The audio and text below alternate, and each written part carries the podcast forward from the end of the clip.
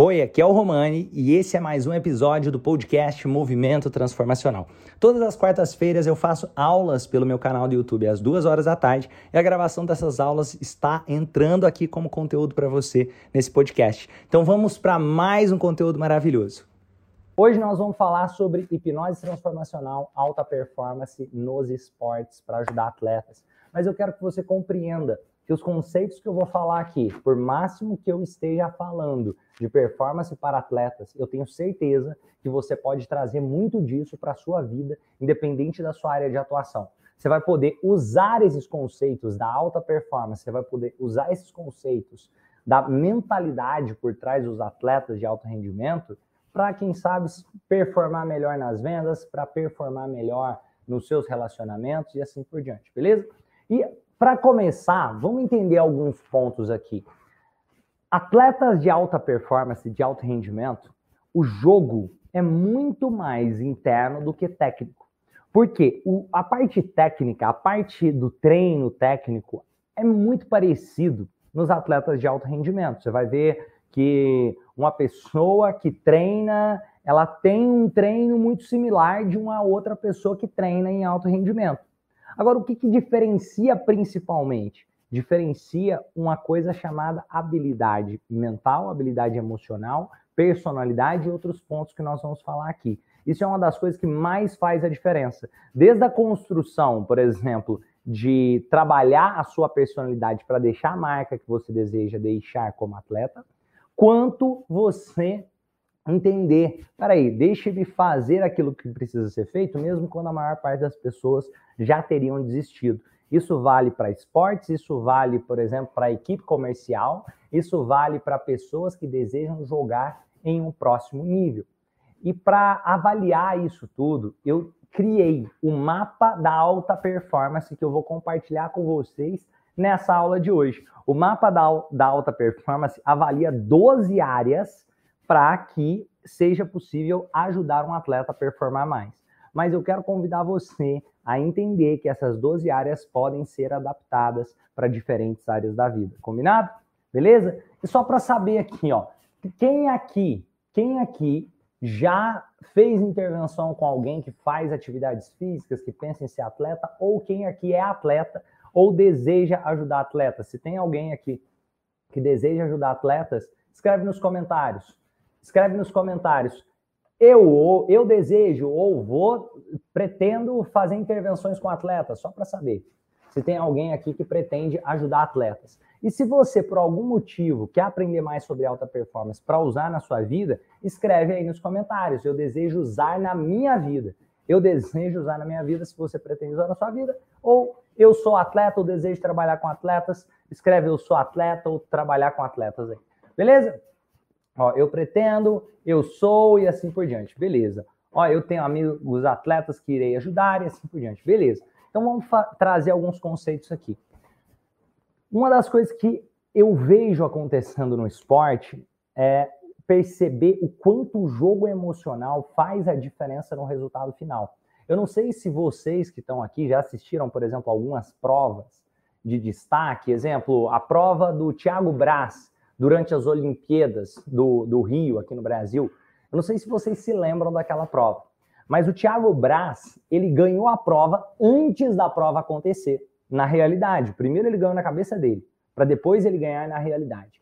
E o francês que estava competindo com ele, ele primeiro perdeu a prova na cabeça dele, para depois ele perder na realidade. Eu vou narrar aqui a cena para ilustrar um pouco disso, para que fique mais fácil aprofundar no conteúdo que eu vou trazer.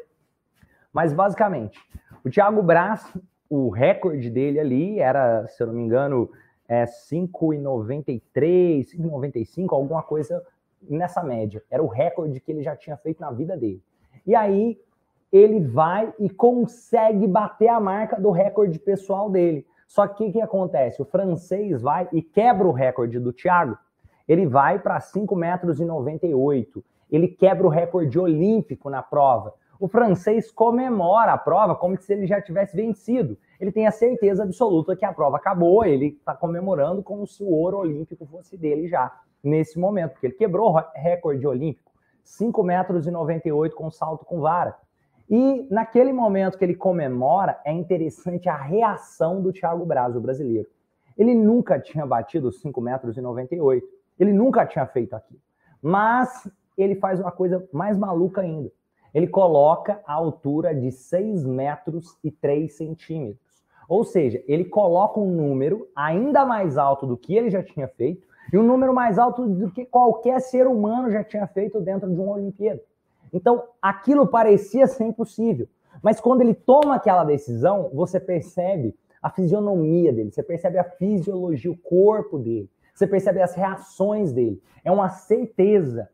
Ele tem, ele relatando sobre a prova, ele disse: naquele momento que o francês comemorou como se a medalha fosse dele, me subiu algo dentro de mim que eu tinha certeza que eu queria. É como se ele quisesse provar para ele mesmo que ele conseguiria mudar aquela situação.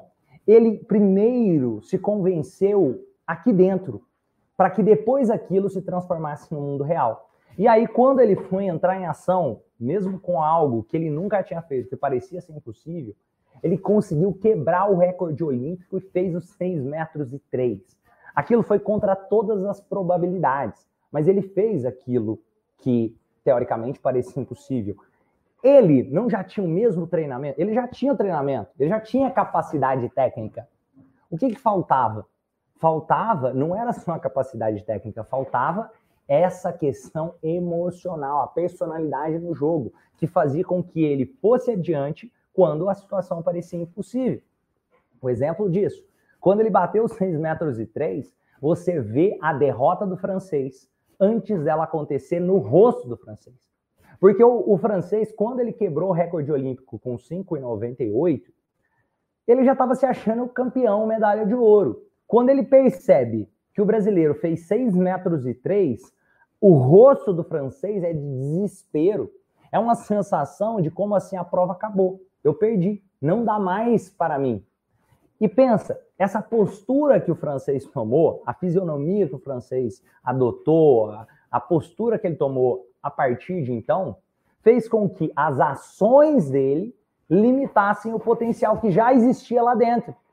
O que, que aconteceu? Ele não conseguiu bater os 6 metros e 3. Mas a, o não conseguir veio antes mesmo da ação. Eu quero trazer esse conceito, porque o Thiago Braz estava numa situação muito semelhante à que o francês estava.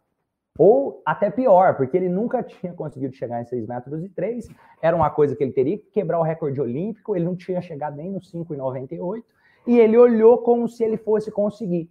Enquanto o francês olhou para uma situação que era desafiadora para ele, e olhou como eu já perdi, não dá para mim. Isso é tão poderoso nos jogos de alta performance esportiva, porque a alta performance muitas vezes é ir do nível do olho para o nível da sobrancelha.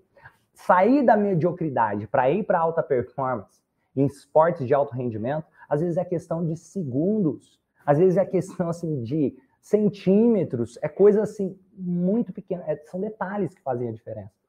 E são quatro, por exemplo, na Olimpíadas, quatro anos a pessoa se preparando, treinando para chegar ali naquele momento. Então, quanto é importante ela estar bem emocionalmente? E como eu posso ajudar para que a pessoa fique bem emocionalmente? Eu gosto de compartilhar essa história. Dentro de nós, o tempo todo, não só para atletas, para qualquer ser humano, dentro de nós existem dois lobos. Existe aquele lobo, que eu gosto de chamar de lobo mal, que é o lobo mau, aquele que torce para as nossas derrotas, que diz que você não vai dar conta, que você não é suficiente, que você não merece, que as coisas são muito mais difíceis para você e que vai dar errado. E existe aquele outro lobo bom. O que, que o lobo bom faz? Ele te ajuda a se lembrar da sua essência verdadeira. Ele ajuda a resgatar o seu potencial. Ele ajuda você a se lembrar que existe um potencial infinito aí dentro para ser utilizado ele ajuda você a se encontrar com quem você nasceu para ser. Existe o lobo bom que vai dizer: Olha, Romani, você merece, você vai conseguir. Romani, eu acredito em você, você será capaz. Vão ter pessoas que vão te agradecer por isso. E existe o lobo ruim que vai dizer: desiste, para com isso agora. Isso é bobagem, é besteira. A questão é: qual dos dois lobos você está mais alimentando? Porque se você estiver alimentando aquele lobo que diz que você não consegue, ele vai vencer essa batalha. Se você estiver alimentando o lobo que vai dizer, você é capaz, vamos, nós podemos aprender, você pode conseguir fazer melhor, ele tem muito mais chance de vencer essa batalha. O que o Thiago Braz fez nesse exemplo do, da prova do salto com varas foi alimentar o lobo bom. O que o francês fez foi alimentar o, o lobo mal.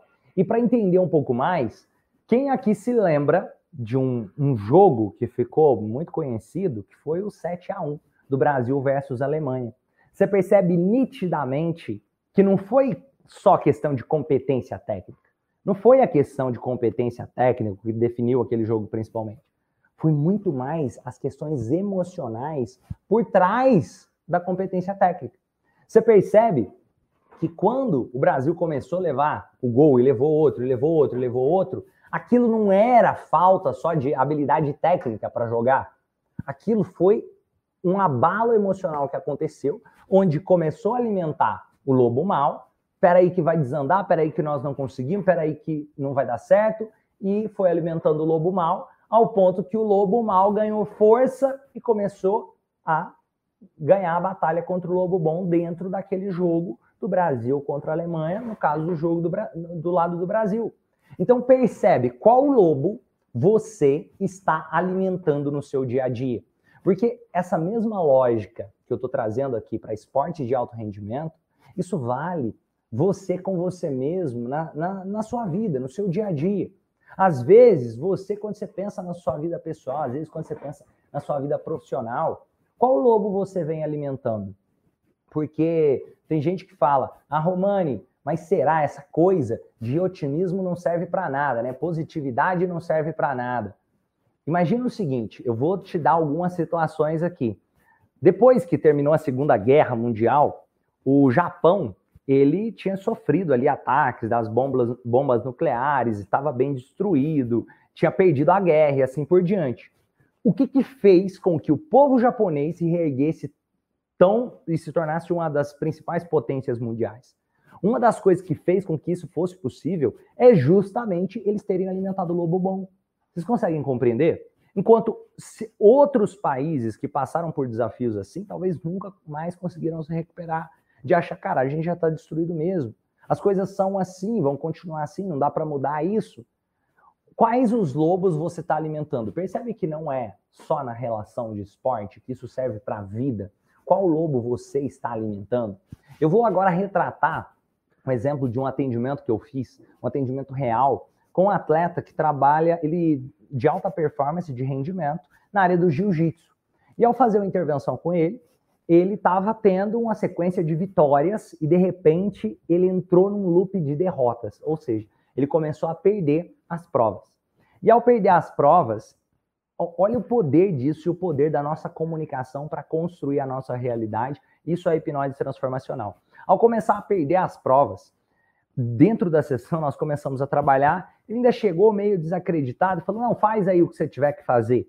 É como se eu tivesse que resolver a vida dele para ele inicialmente. Só que o meu objetivo, isso é importante também no processo terapêutico, no processo de desenvolvimento humano, é entender, cara, eu não vou fazer por você, ninguém vai. Se você quiser continuar nesse ciclo de derrotas por mais um, dois, três anos, é, a vida é sua. Agora, se você quiser minha ajuda para poder jogar num próximo nível e recuperar aquilo que você sabe que já existe aí dentro, aí eu posso te ajudar. Só que é você que vai fazer, não eu. Isso é importante para ajustar as expectativas e tirar a pessoa do papel de vítima, de coitado, se vira aí e resolva a minha vida, para que ela entre em um papel de protagonista, onde deixe-me tomar o papel de protagonista na minha vida para transformar essa situação. E depois, feito isso, uma coisa que aconteceu. Eu comecei a conversar com ele. E disse, cara, o que, que, tá, o que, que passa na sua cabeça quando você vai entrar nessas últimas lutas aí que você tem perdido? O que, que, o que, que vem? Qual que é o sentimento que acompanha quando você vai entrar para lutar? O que, que você pensa? O que, que você fala? O que está acontecendo dentro de você? E aí, a resposta dele foi a seguinte: basicamente, cara, eu, me, eu tô me sentindo meio que inseguro, eu não sei se eu vou conseguir, que o cara parece mais rápido do que eu às vezes, às vezes eu olho e penso, esse cara aí parece mais forte. Ele me deu as respostas, percebe qual lobo ele está alimentando através da comunicação dele. Ele estava alimentando o lobo mal, ele estava dizendo que não seria uma luta fácil. Olha, olha o que ele estava construindo. Aí, eu perguntei para ele, percebe isso, percebe o quanto isso é poderoso, gente. Eu perguntei para ele, mas espera aí, e naquelas lutas que você estava vindo em uma sequência de vitórias, quais eram os pensamentos que passavam? Qual era a sua comunicação verbal? Qual, como ficava a sua fisionomia? E ele responde, naquela, naquela época eu olhava para o cara e já pensava instantaneamente, eu vou destruir ele, eu vou destruir esse cara, eu vou destruir esse adversário. Isso com as palavras dele. Mas por que, eu estou contando essa história? Porque ele estava alimentando o lobo que ajudaria ele a ter mais alto rendimento dentro daquele processo. Ele olhava para si, tinha certeza de que ele tinha vantagem naquele, naquela luta que ele iria lutar. A partir do momento que ele teve uma experiência negativa, ele ficou com tanto medo de ter a experiência negativa mais uma vez que ele acaba construindo ela mesmo antes dela acontecer. E eu quero trazer isso em paralelo com as nossas vidas. Percebe isso? No momento onde você está muito bem, você está muito bem emocionalmente, você fala com um tom que fica uma voz mais segura ou um tom de insegurança? Quando você está muito bem emocionalmente, sabe um dia que você está confiante, que você está bem? Como que fica o tom da sua voz? É um tom da sua voz mais seguro, mais firme, que passa mais confiança? ou um tom da sua voz mais trêmulo, mais fraco, que passa insegurança? É um tom que geralmente é mais alto, mais baixo? Coloca aí, como é o tom da sua voz? Escreve nos comentários, naquele momento que você está muito bem emocionalmente. É um tom mais de segurança ou um tom mais de insegurança? E a sua fisiologia, a sua fisionomia, como fica? O seu corpo, a sua fisionomia naquele momento onde você está muito bem emocionalmente, a sua fisionomia é uma postura mais aberta uma postura mais fechada? No momento que você está mal, você não está bem, você fica numa postura mais fechada ou uma postura mais aberta nos momentos que você está muito bem? Escreve aqui no, nos comentários quando você está mal e quando você está bem. Quando você está mal, você fica mais fechado ou mais aberto? E quando você está bem, você fica mais aberto ou mais fechado? E os seus pensamentos, quando você está mal, você tem pensamentos que estressam você e que, sem perceber, atrapalham o seu rendimento quando você está mal emocionalmente.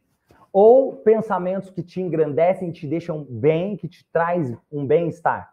E quando você está bem emocionalmente, os seus pensamentos, a sua conversa interna, são pensamentos que te trazem bem-estar, que te engrandecem, que te fazem bem, ou pensamentos que dizem para você que as coisas vão dar errado? Escreve sobre isso aí nos comentários. Quando você está bem, você coloca pensamentos que, cara, as coisas estão legais, eu estou colocando coisas que me trazem bem-estar ou coisas que trazem mal-estar. Escreve. Olha, olha que interessante isso. Percebe que o tempo todo nós estamos alimentando algum desses lobos. E com os atletas não é diferente. O tempo todo, eu, você, nós estamos alimentando esses lobos. E a pergunta que eu quero deixar para você é: qual lobo você vem alimentando? E como, e como que eu posso ajudar ajudar uma pessoa a ressignificar isso dentro do processo, por exemplo, de performance e rendimento dentro do esporte. Eu vou te mostrar como eu fiz de forma extremamente simples, extremamente eficaz eu conversando com ele, eu disse, olha, e como era? Ele tomou consciência. Na hora que ele percebeu, cara, eu tô entrando para a luta e eu tô entrando derrotado. Ele não tinha caído essa ficha como caiu dentro da sessão. Ele não tinha caído a ficha do como ele estava bem antes, não somente tecnicamente, mas no pensamento, na fala, na fisionomia, nos gatilhos externos, o que significava para ele. E aí, o que, que nós começamos a fazer? Eu comecei a trocar essa comunicação. Eu simplesmente pedi para ele puxar o ar, soltar o ar, respirar fundo três vezes, isso ajuda a oxigenar o cérebro. Então, em sequência, eu comecei a ajudá-lo a visualizar como seria a próxima vez que ele entrasse na luta. E nós começamos a trabalhar. Na próxima vez que ele fosse entrar na luta, eu ajudei ele a visualizar trazendo recursos emocionais daquela cena, ou seja, eu resgato recursos emocionais daquela cena, daquele dia que ele tinha performado em alto rendimento. Então, eu pergunto para ele, agora, na hora que ele estava entrando, inicialmente ele não estava ainda tão confortável. O que, que eu fiz? Cara, pega ali, aqui, aquela luta que você venceu. Lembra do dia que você recebeu a medalha de ouro? Sente como é receber a medalha de ouro. Sente como é entrar no ringue para vencer. Sente como é entrar no tatame para vencer. E aí ele começa a se lembrar daquelas sensações. E eu, qual o pensamento vem? Me fala agora. O pensamento que vem veio de novo eu posso destruir ele, eu consigo vencer. Aí eu consigo não, o que, que você vai fazer? E aí ele começa a fazer, cara, eu decidi vencer, eu decidi vencer. E aí de repente eu, então fala, fala, ele começa a trazer a fala verbal. Muda a fisionomia, abre o seu peito, bate no seu peito. Por que isso é importante? Isso faz o corpo dele começar a aprender como ele deve reagir naquela situação. Eu estou educando o corpo e a mente. Não é só a mente. O nosso corpo, eu vou te dizer que ele faz parte da nossa mente. O seu corpo, inclusive, ele consolida memórias. Por isso que é importante que ele tenha batido no peito e dito, falado verbalmente e pensado sobre como seria. Porque tudo acontece duas vezes. Ele está treinando como será alimentar o lobo bom, para que na hora que ele for entrar ali, pra, no, na próxima vez na competição, ficasse fácil para ele saber como alimentar o lobo bom. Isso é extremamente poderoso, porque aí fica fácil saber como alimentar o lobo bom. E aí, olha que legal, nós fizemos esse exercício. Eu fiz esse exercício umas duas, três vezes, e aí eu perguntei antes de fazer o exercício, de 0 a 10, como está a sua confiança para conseguir vencer a próxima luta? Sendo 10 muito confiante, 0 eu estou muito inseguro. Ele me deu nota 2, ou seja, ele estava bem inseguro em relação à próxima luta dele. Após fazer esse exercício duas, três vezes, cara, ele conseguiu chegar em nível de confiança 10. Nós fizemos uma estratégia também chamada estratégia de ancoragem. Como funciona a ancoragem, Romani? Basicamente, ele não precisa ser gesto só, pode ser música, pode ser sons, tem várias formas. Mas no caso dele foi um gesto. Ele fez um gesto de bater no peito com força, ele batia no peito para se lembrar de como é aquele sentimento de alimentar o lobo bom, metaforicamente falando, como é o sentimento de que eu vou vencer. Ele ancora esse sentimento, então ele vai entrar na luta na próxima vez, ele faz o mesmo gesto, isso traz o sentimento mais uma vez para a cena, e aí faz com que ele consiga ter mais recursos e performar melhor. Eu vou te dar exemplo.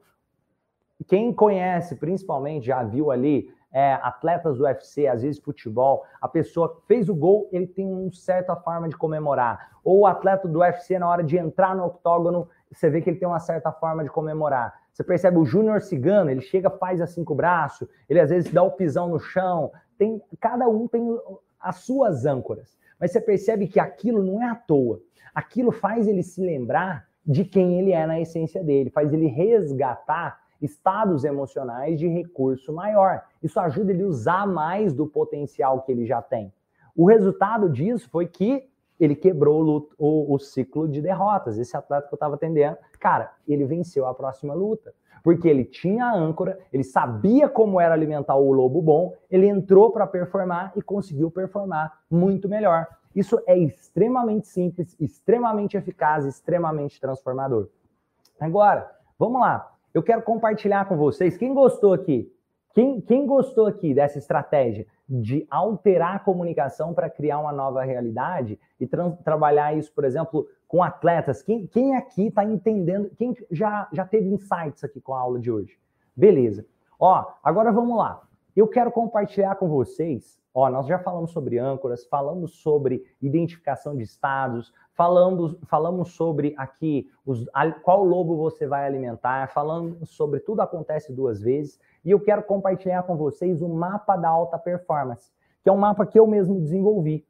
E ele é composto por 12 áreas. Nesse momento, eu quero convidar você a pegar papel e caneta para anotar para que você se lembre para poder usar isso daqui, fazer isso com outras pessoas. Essa é uma criação minha que eu decidi compartilhar com vocês. É um conteúdo que, inclusive, hoje ele é exclusivo do movimento transformacional. Vai ser a primeira vez que eu estou falando ele aqui para fora do movimento, beleza?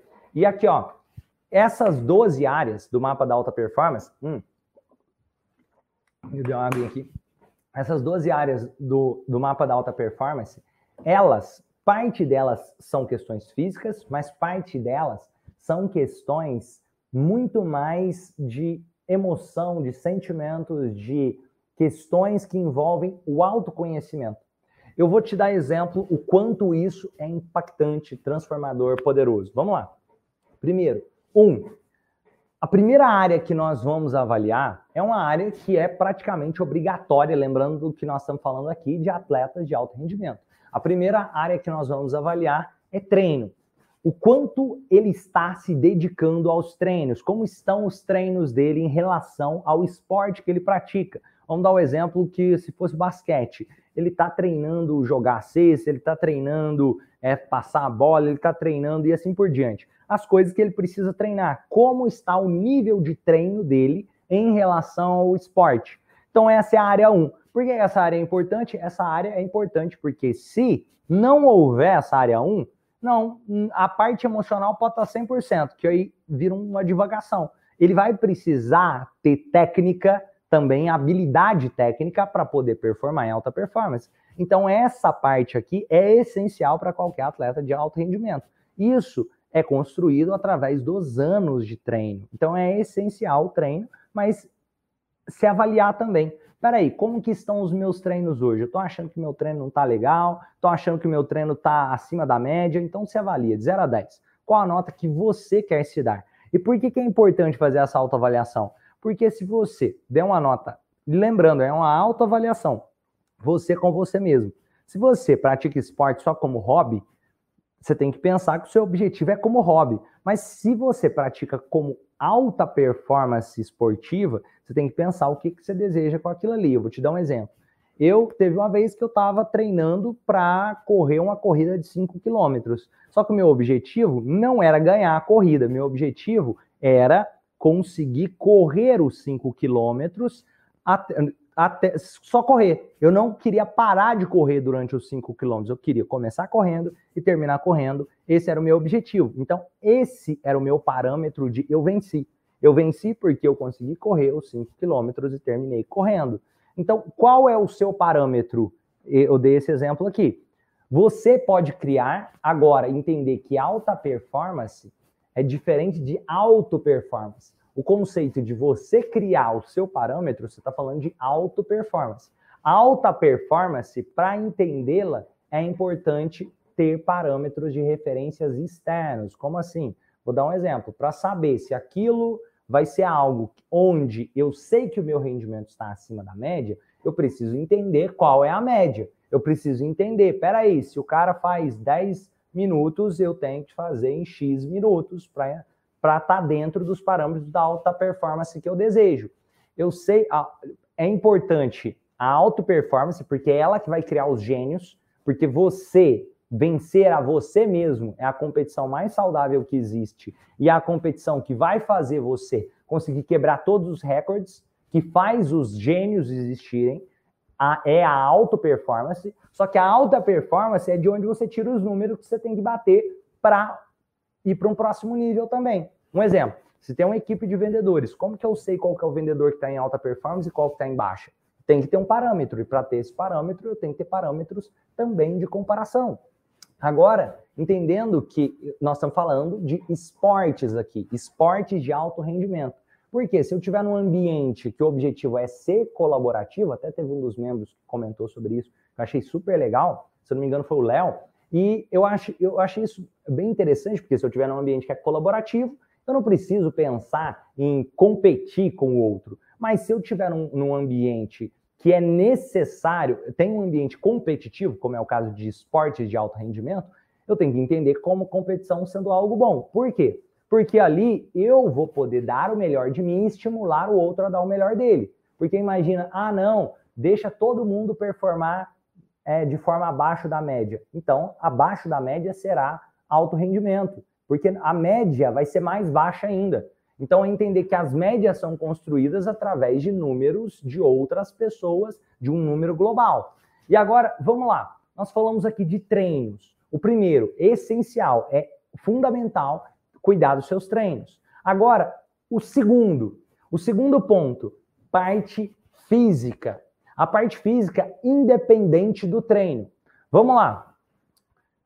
O Rodrigo perguntou: é fundamental conhecer o esporte antes de trabalhar com o cliente? Não, você não precisa, você tem que trabalhar com o ser humano. Você não necessariamente precisa ser um especialista no esporte. Um exemplo: eu estava trabalhando com um atleta do jiu-jitsu, eu até tenho algum conhecimento, mas eu não sou expert necessariamente ali no, no jiu-jitsu, e ainda assim eu consegui ajudá-lo para caramba, porque eu entendo do ser humano. Isso é importante entender.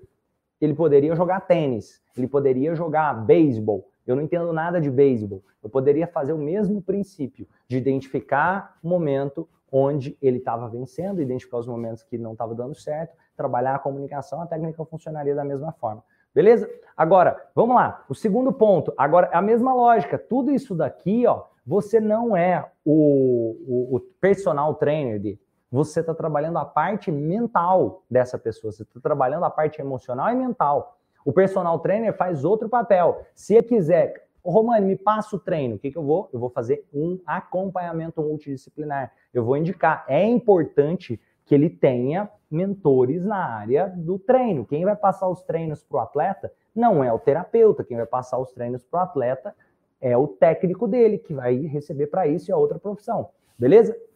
Agora vamos lá. Treinos. É fundamental a pessoa ter treinos que vão ajudar ela a poder viver em alta performance se é o que ela deseja. Ou conseguir o resultado que seja alto performance se é o que ela deseja. Seus treinos vão te levar a isso? Exemplo, eu queria correr 5 km direto. Se eu ficar treinando, só que eu só treinar, correr 500 metros, opa, pode ser que meu treino não vai me ajudar na, na prova ali, pode dar errado. Eu tenho que fazer um treino que me prepare para a realidade que eu quero é, construir. Segundo, a parte física. A parte física vai além do treino. A parte física não é só o treino no esporte em si, mas o treino que vai além do esporte. Vamos dar um exemplo que você tá você estiver trabalhando com uma pessoa do futebol. Às vezes, essa pessoa do futebol, ela pode malhar pernas para ter mais força na perna e não é necessariamente ela está treinando chutar a bola.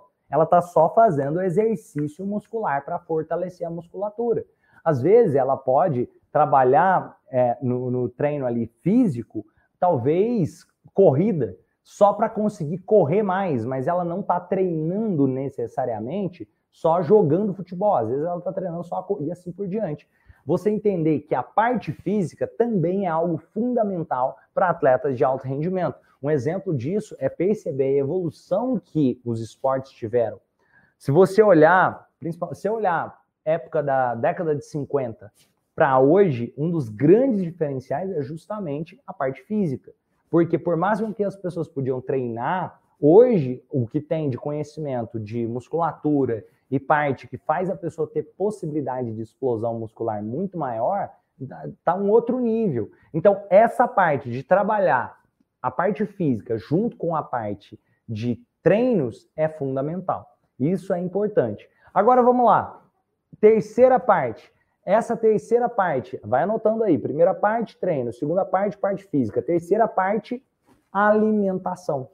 Alimentação é extremamente importante para qualquer atleta que deseja viver em alto rendimento. Porque a alimentação faz com que, imagina isso, se você tiver uma plantinha e ela fica sem os nutrientes, ela morre. A mesma lógica um atleta. Se ele gasta mais calorias, se ele vive em alta performance, ele precisa ter uma alimentação congruente. Isso faz toda a diferença na performance de um atleta.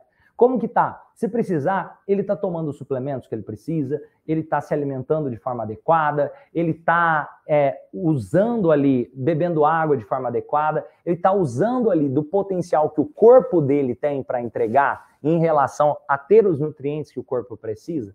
Porque se uma pessoa estiver treinando muito, estiver fazendo atividade física e não tiver nutriente suficiente para poder manter isso daí, talvez ele pode estar tá mais se prejudicando do que ajudando na performance. Então é importante, é importante inclusive ter acompanhamentos multidisciplinares para ajudar nesse processo para atletas de alto rendimento, construir uma rotina de alimentação que vai proporcionar com que ele tenha treinos acima da média. Então, isso é fundamental também. Agora, vamos lá. Terceiro ponto, alimentação. Coloca aí, alimentação como terceiro ponto.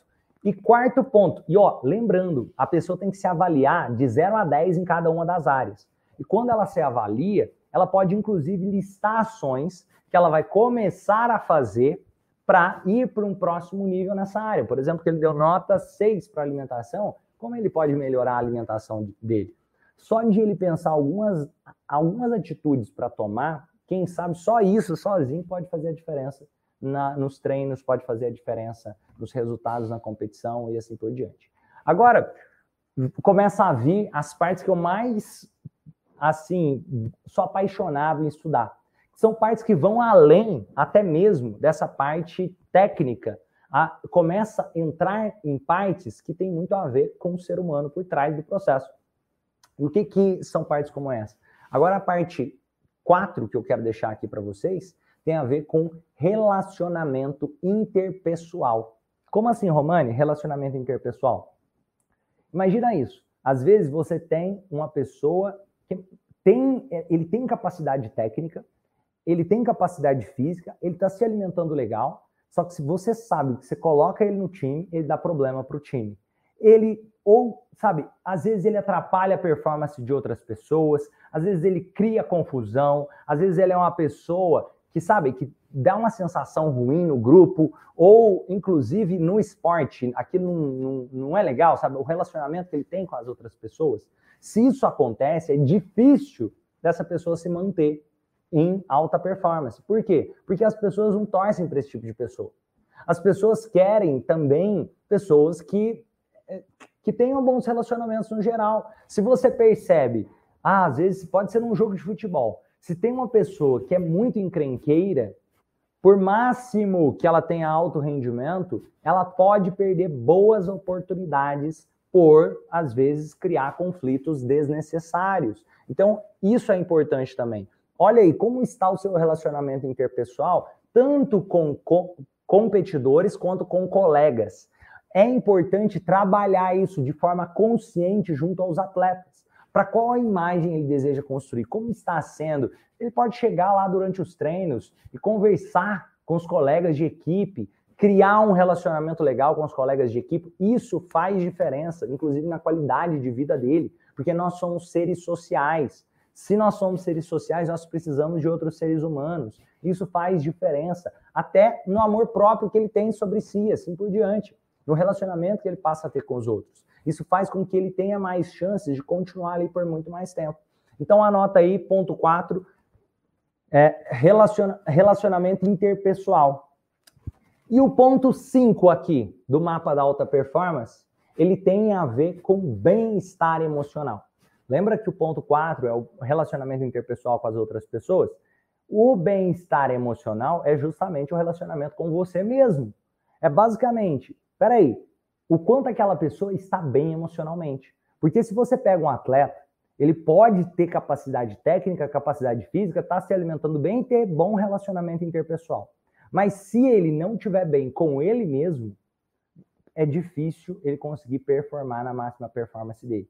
Então, trabalhar as questões emocionais dele com ele mesmo é essencial entender, às vezes, tem uma coisa que você nem imagina e não tem nada a ver com esporte que pode estar atrapalhando o rendimento no esporte. Às vezes pode ser um conflito com o pai, às vezes um conflito com a mãe, às vezes um conflito que ele teve no trabalho, às vezes no relacionamento, às vezes com os filhos. Tem coisas que a pessoa pode estar sentindo que ela precisa trabalhar e ao trabalhar aquilo vai fazer toda a diferença no alto rendimento.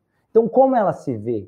Qual a autoimagem, qual a identidade que ela tem sobre si mesma? Isso é extremamente importante trabalhar e como está o lado emocional desse atleta. Entender que, peraí, pontos de desafio acontecem para todo mundo. Agora, se tem alguém que vai para acontecer um problema, vai para o fundo do poço e a pessoa tem dificuldade de resgatar e voltar para o topo, essa pessoa é difícil viver em alta performance. Por quê? Porque qualquer problema que acontece é uma inconstância emocional. Aí, se a pessoa fica no, todo mundo em algum momento vai cair. Só que se você cai, a ter boa inteligência emocional não é não, nunca cair, é ter capacidade de se levantar e aprender com o que aconteceu para ir mais alto. Porque se você cai e continua no fundo do poço, isso é falta de bem-estar emocional, é falta de inteligência emocional. Ter bem-estar emocional não significa não cair, significa se eu caio, eu consigo aprender, eu consigo voltar, eu consigo crescer. Isso faz a diferença. Você percebe que grandes nomes que realmente transformaram a história, você percebe o Ronaldo fenômeno, aqui, ele tinha quebrado o joelho lá, tinha dado problema, saiu o joelho para fora, ele volta com tudo e consegue de novo é, receber troféu lá de melhor jogador da Copa do Mundo e assim por diante, mesmo numa situação que as probabilidades estavam todas contra, as pessoas não estavam nem querendo que ele fosse, e ele mostrou que todo mundo estava errado. Isso é, isso é incrível, isso tem a ver com inteligência emocional, com bem-estar emocional. Então é importante avaliar isso também, porque vai ter momentos que o mundo lá fora pode não te compreender. E se você começar a não ter, o, o não estar tá bem com você mesmo, sem perceber, você pode começar a dar ouvidos para esse mundo lá fora. Então, avalia de 0 a 10. De 0 a 10. Como que está o bem-estar emocional de uma pessoa? E agora, 6. 6 é a parte estratégica. Olha que legal isso, gente. Nós estamos falando aqui de competências emocionais também, pessoais. Agora, o 6, a parte estratégica.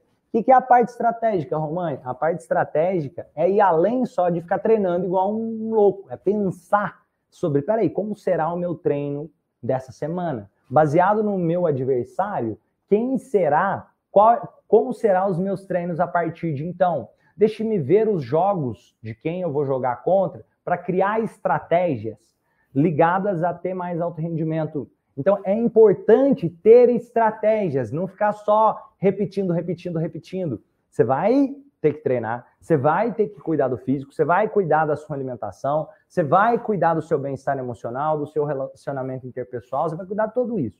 Mas é essencial você também ter estratégia. Vou dar um exemplo. O, a, atletas de UFC, vou dar um exemplo aqui, o, o, eu lembro do Minotauro, do Rodrigo, Minotauro Nogueira, ele contando, quando ele foi lutar contra o Bob Sapp, que era um cara que na época devia ter uns 175 quilos, quase 2 metros de altura, gigante, ele começou a procurar caras gigantes e com mais de 130 quilos para que ele pudesse treinar. Porque se ele ia lutar contra um cara grande, ele já tinha que ter noção de como seria aquela luta. Então ele começou a treinar com caras grandes. Isso é a parte estratégica, de começar a olhar. Às vezes você percebe que o, o, o, certo time que você vai jogar, ele é um time que ataca mais, ou um time que defende mais. Você consegue criar estratégias em cima para conseguir ter mais alto rendimento. Ou como será a sua estratégia em relação aos seus treinos? Em vez de só treinar, treinar, treinar, vamos pensar aqui como será dividido esses treinos. Vai treinar final de semana? Não vai? Um exemplo, o Michael Phelps, ele decidiu durante cinco anos da vida dele, ele treinava inclusive aos domingos. Por quê? Porque ele sabia, cara, se eu tenho algum competidor que vai competir comigo que não treina aos domingos, eu tive pelo menos 50 treinos a mais do que eles durante o ano. Então, isso é pensar em ir do nível do olho para o nível da sobrancelha também. Entender quais serão as estratégias que você pode implementar e avaliar de zero a, de 0 a 10 ali como está, beleza? Então isso é importante também. Coloca aí, nós já falamos, foi 6, não foi? Beleza. Agora, 7. Sono. Como está o sono? Isso é fundamental. Como está o sono? Aqui, pessoal, Pessoal, vocês que estão aqui no Instagram, vem para o canal do YouTube. Se você está me vendo no Instagram, vem para o canal do YouTube, só para você saber. Como está o sono? O sono é uma parte que é muito negligenciada e é essencial, porque às vezes a pessoa está comendo legal, às vezes ela está treinando legal, está cuidando do físico, ela está até bem emocionalmente, mas se ela não estiver dormindo direito, pode ser que aquilo vai atrapalhar. Até na memória muscular, para os treinos ela conseguir ter mais performance, aprender mais, quanto na capacidade cognitiva, para que ela possa assimilar melhor as coisas, para que ela possa performar melhor, durante o nosso sono, o cérebro ele praticamente faz uma reparação. Isso é essencial. Ele é fundamental, não é simplesmente para descansar, não. É para consolidar novas memórias, para fazer você ter possibilidade de aprender, fazer você ter possibilidade de ter mais bem-estar emocional. Então, cuidar do sono é essencial. Coloca aí na lista, ponto 7, cuidar do sono. E de 0 a 10, como está o sono? Avalia e dá uma nota de 0 a 10, como está o sono. Agora, 8, acompanhamento multidisciplinar. Isso é extremamente poderoso. 8, acompanhamento multidisciplinar. E, gente, exemplos desses pontos. Vamos supor que o atleta traz, que não está dormindo legal. O que, que você vai fazer? Você pode ajudá-lo a intervir com questões para que ele comece a trabalhar em relação a ter melhoras no sono, para ir para um próximo nível. Se ele dá uma nota 7, como que ele pode dar 8 ou 9?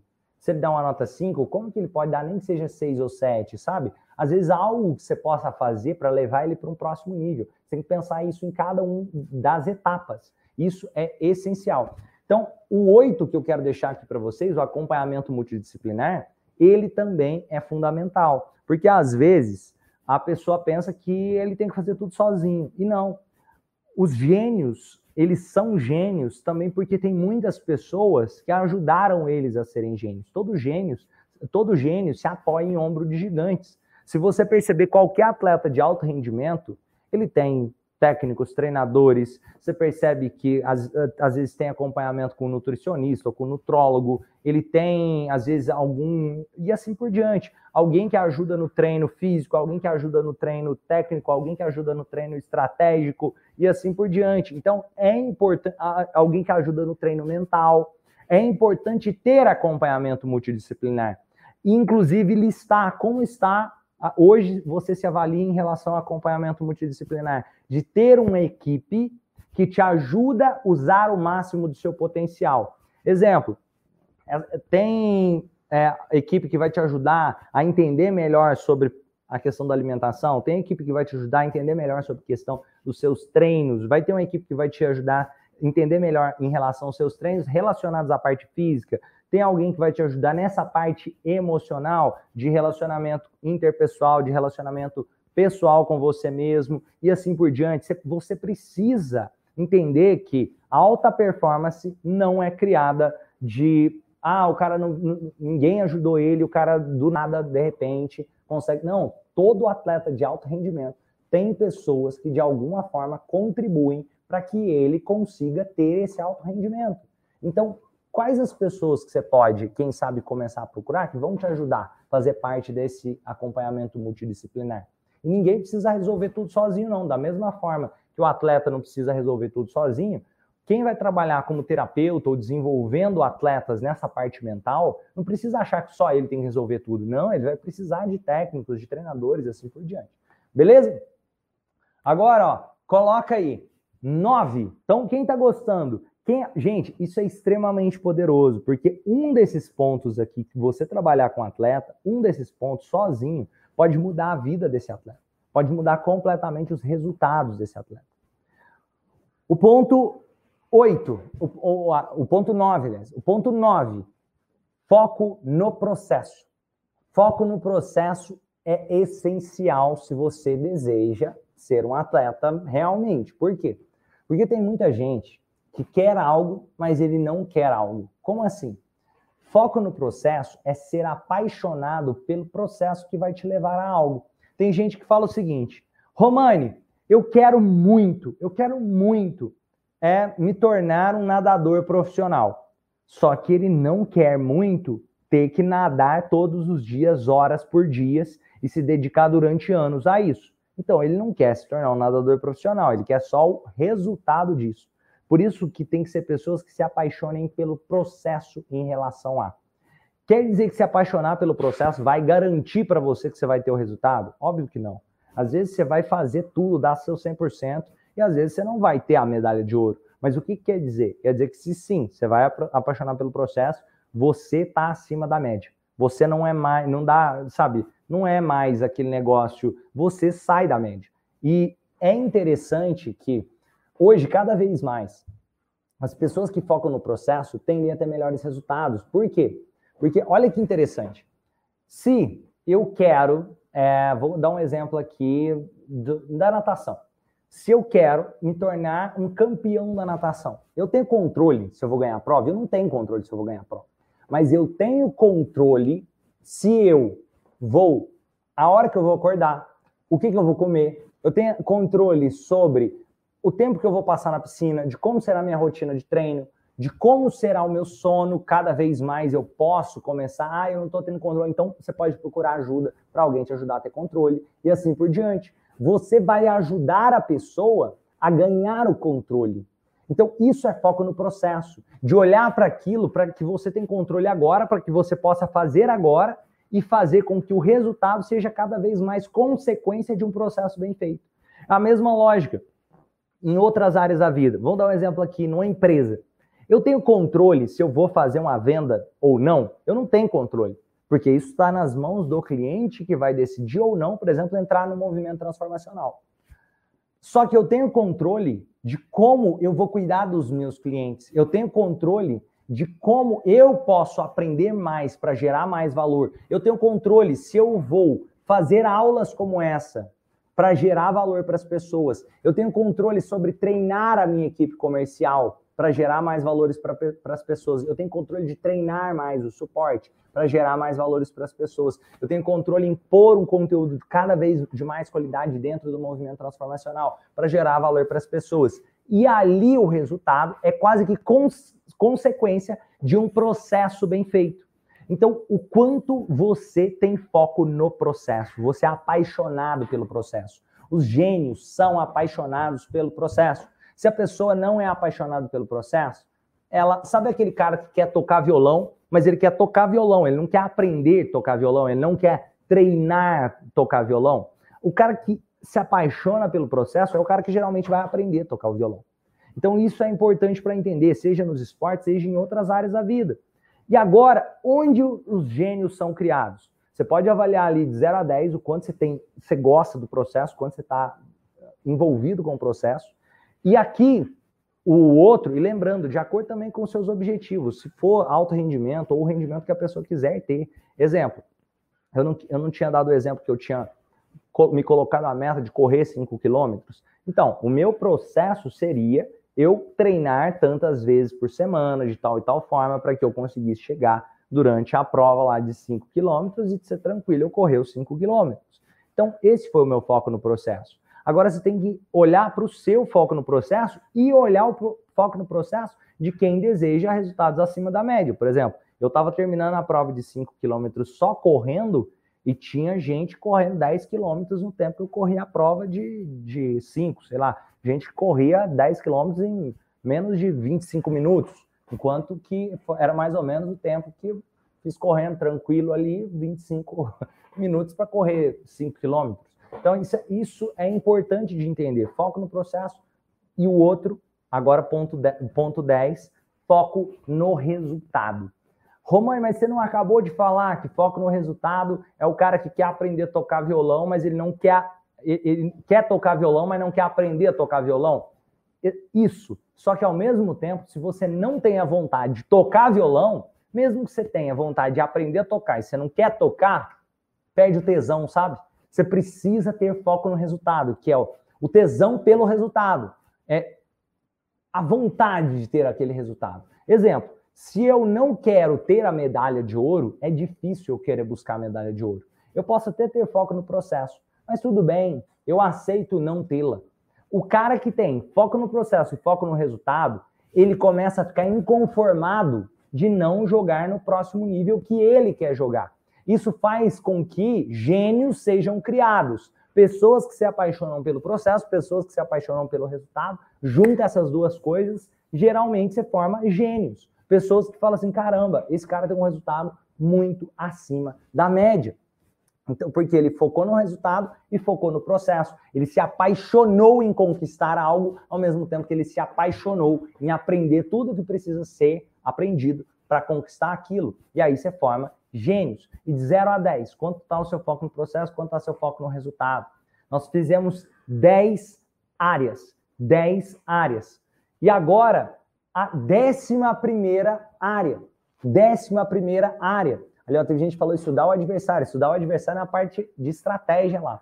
Agora, décima primeira área. Décima primeira área tem a ver, essa é uma das mais importantes de todas. Essa é uma das mais importantes de todas. Só essa décima primeira área, sozinha, sozinha, ela já vale de verdade milhares de reais para muita gente ao conseguir ter insights com o que eu vou falar agora. Por quê? Só essa décima primeira área. Ó, mas antes de falar essa décima primeira área, eu quero eu quero saber aqui quem aqui, quem aqui que está ouvindo esse conteúdo, vendo esse conteúdo, decide fazer esse mapa da alta performance com pelo menos um atleta. Você fala, cara, eu vou avaliar, vou fazer um mapa da alta performance com pelo menos um atleta. Eu vou anotar todas as áreas e eu vou ajudar ele a se autoavaliar e a gente vai trabalhar para entender mais o que, que ele pode fazer para ir para um próximo nível. Quem aqui decide fazer isso com pelo menos um atleta, fala assim, cara, eu vou. Eu vou, com pelo menos um atleta. Ó, beleza. Hum. A Rosamar perguntou qual é a 10. A 10 é foco no resultado, a 9 é foco no processo. Beleza. Ó, eu vou aplicar em três amigos, o Rodrigo falou. Então, beleza, vamos lá.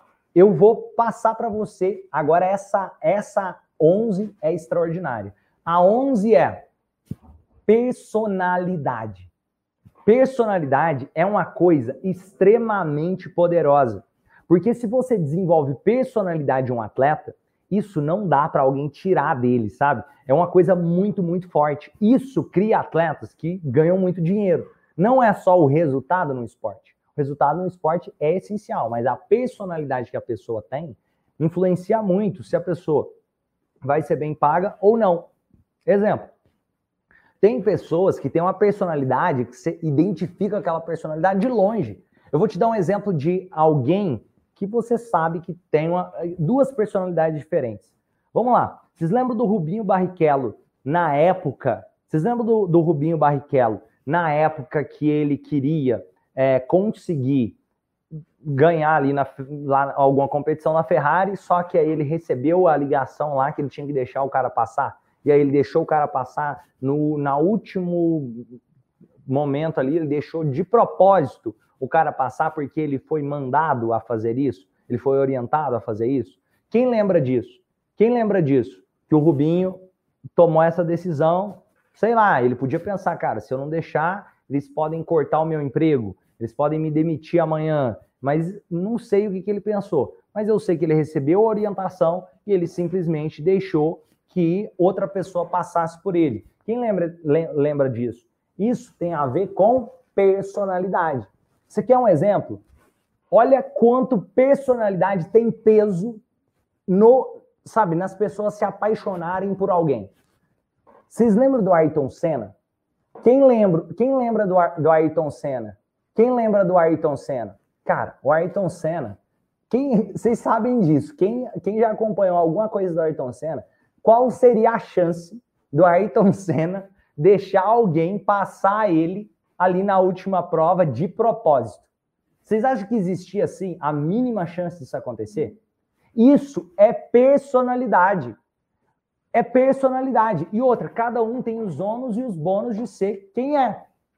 Agora, entender. Não estou dizendo que um está certo ou está errado. Eu estou dizendo que a personalidade faz diferença nas pessoas se apaixonarem por você, olharem para você como, cara, esse cara é um coitado.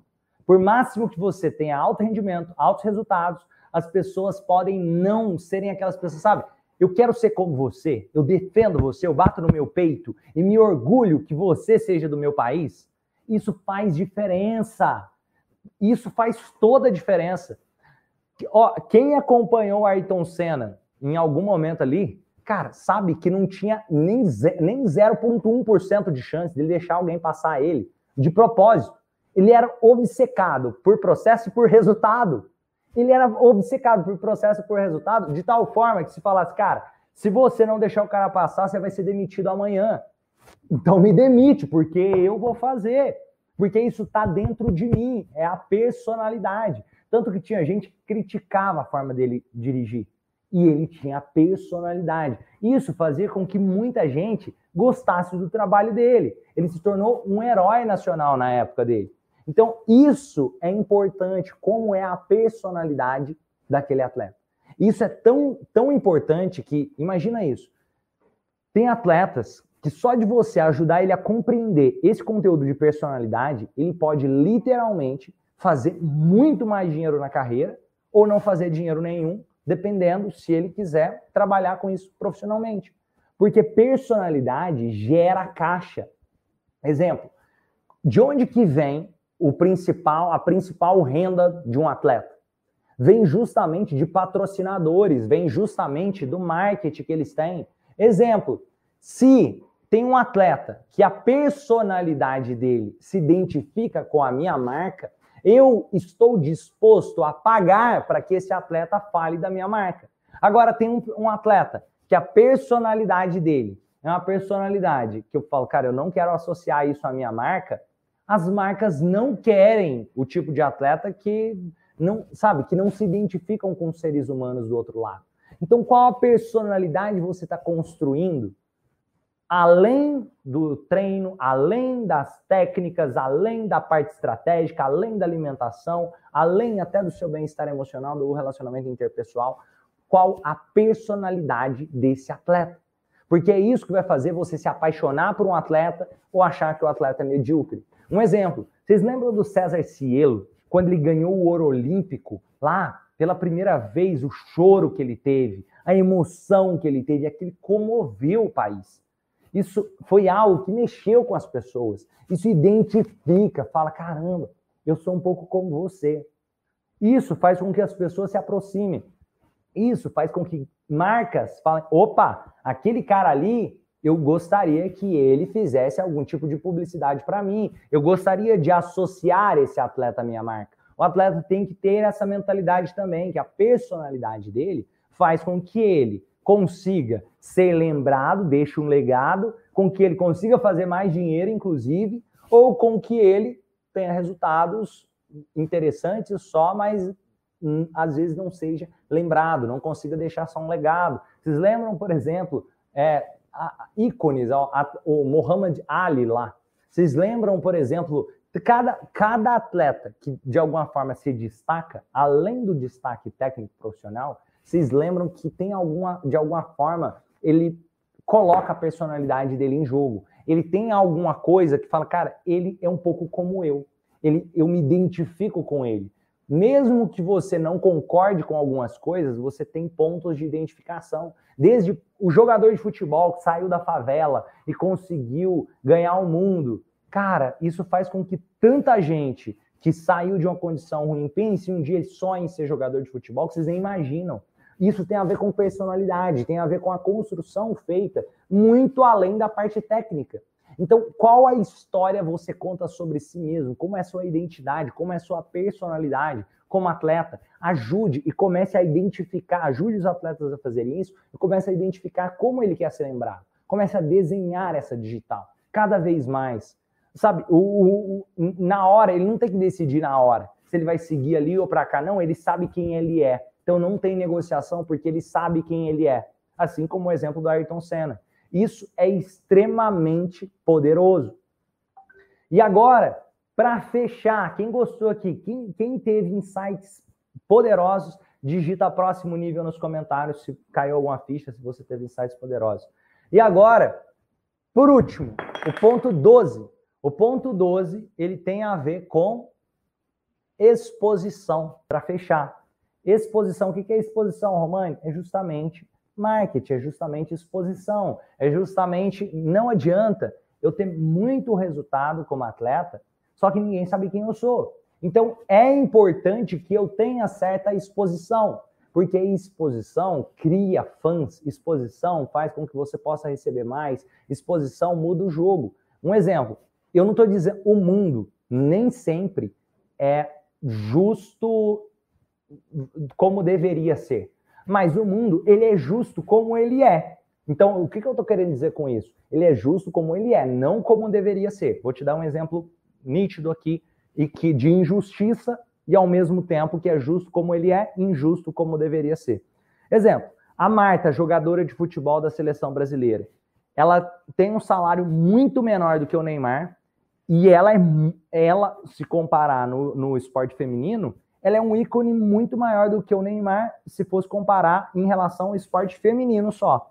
Se for comparar os números dela em relação a alto rendimento, ela tem alto rendimento, mas ela não tem a exposição que o Neymar tem. Ela, a exposição tem peso. Por exemplo, o Neymar, quando tem um jogo, ele vende os ingressos todos só dele estar tá no jogo, com muito mais facilidade. Então, isso faz diferença. Por máximo que ela tenha performance esportiva, tem menos pessoas interessadas hoje no futebol feminino do que no futebol masculino. Estou dizendo que isso é justo? Não estou dizendo que é justo. Eu estou dizendo a justiça que está sendo acontecendo agora.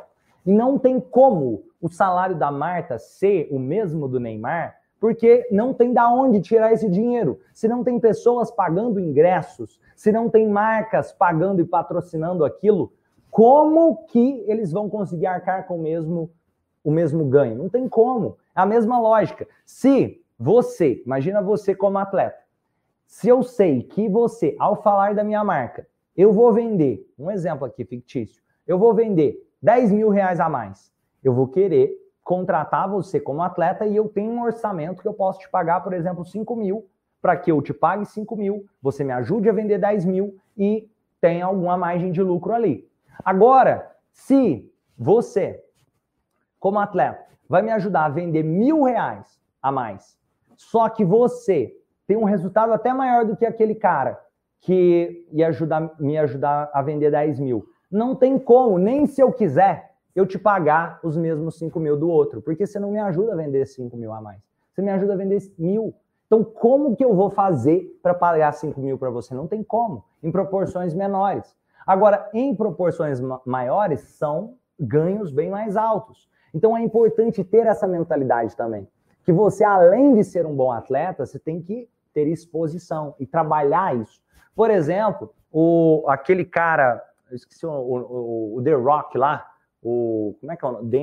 Den, um, como é que chama o The Rock? Escreve aí nos comentários alguém. Aquele The Rock, aquele cara fortão, ele começou a criar estratégia como ator que ia muito além de ser um ator. Ele começou a investir pesado em mídia para crescimento no Instagram. Hoje ele tem um dos Instagrams maiores. Ele tem Instagram lá com mais de 200 milhões de pessoas, o The Rock. Então, o que, que acontece? Se ele tem exposição, ele não pensou só em ser um ator. Aquilo, consequentemente, faz com que ele consiga mais papéis como ator, que o cachê dele seja mais alto e assim por diante. A mesma lógica. Às vezes, tem um, um jogador que não necessariamente ele tem a melhor habilidade técnica só.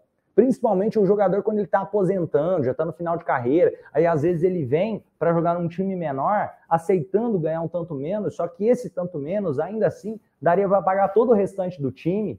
Mas só aquele jogador traz mais caixa para o time do que todos os outros juntos, porque aquilo dá exposição para o time. Então, a, a exposição, a sua marca como atleta conta e conta muito. Então você tem que olhar de 0 a 10 o quanto eu eu consigo trazer exposição e tenho exposição. Isso é extremamente poderoso, extremamente poderoso. Então coloca de 0 a 10 e como você pode fazer para criar estratégias. Exemplos, eu vou começar a investir no meu Instagram, eu vou começar a investir na, de alguma forma em anúncios, eu vou começar de alguma forma fazer mais trabalhos, gravar vídeos para YouTube, não, não sei qual será a sua estratégia, mas você tem que pensar uma estratégia que vai te ajudar a trazer mais exposição, linkado à sua personalidade, linkado aos outros pontos juntos. Isso daqui muda o jogo para pessoas que desejam trabalhar com atletas e muda o jogo para atletas que desejam viver em alto rendimento. Vocês percebem quanto aqui tem que vai muito além daquela parte de simplesmente treinar, como a maior parte, quando vai para o nível raso, olha, que acha que é só treinar. Pessoal, se você gostou desse conteúdo, eu quero convidar você a deixar o seu joinha aí, o seu gostei. Eu quero convidar você a deixar o seu comentário aqui com sugestões de temas para as próximas aulas. Lembrando que toda quarta-feira tem aulas de muito valor aqui no canal do YouTube. E se você quiser participar de um dos nossos treinamentos, está aqui, ó, em algum lugar dessa tela tem o um link aqui no chat, O link fica abaixo na descrição também. E vamos junto fazer desse mundo um mundo melhor, fazendo as pessoas pessoas melhores. Um grande abraço para você e eu vejo você no próximo nível. Se você gostou desse conteúdo também, eu convido você a conhecer mais no movimento transformacional, que é assim do zero à maestria nessa área de desenvolvimento humano, beleza?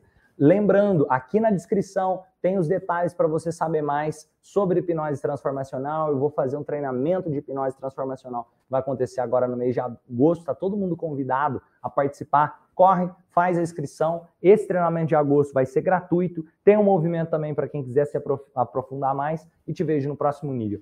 Beijo! Valeu, pessoal. Valeu. Ah, e se você é membro do Movimento Transformacional, digita Transformacional aqui nos comentários, que eu quero honrar você.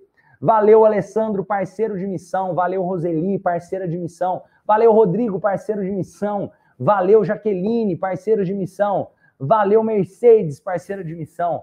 Valeu, José, uma parceira de missão. Um grande abraço para vocês, meus parceiros de missão. E vamos junto fazer desse mundo um lugar melhor, fazendo as pessoas pessoas melhores. Valeu, abraço.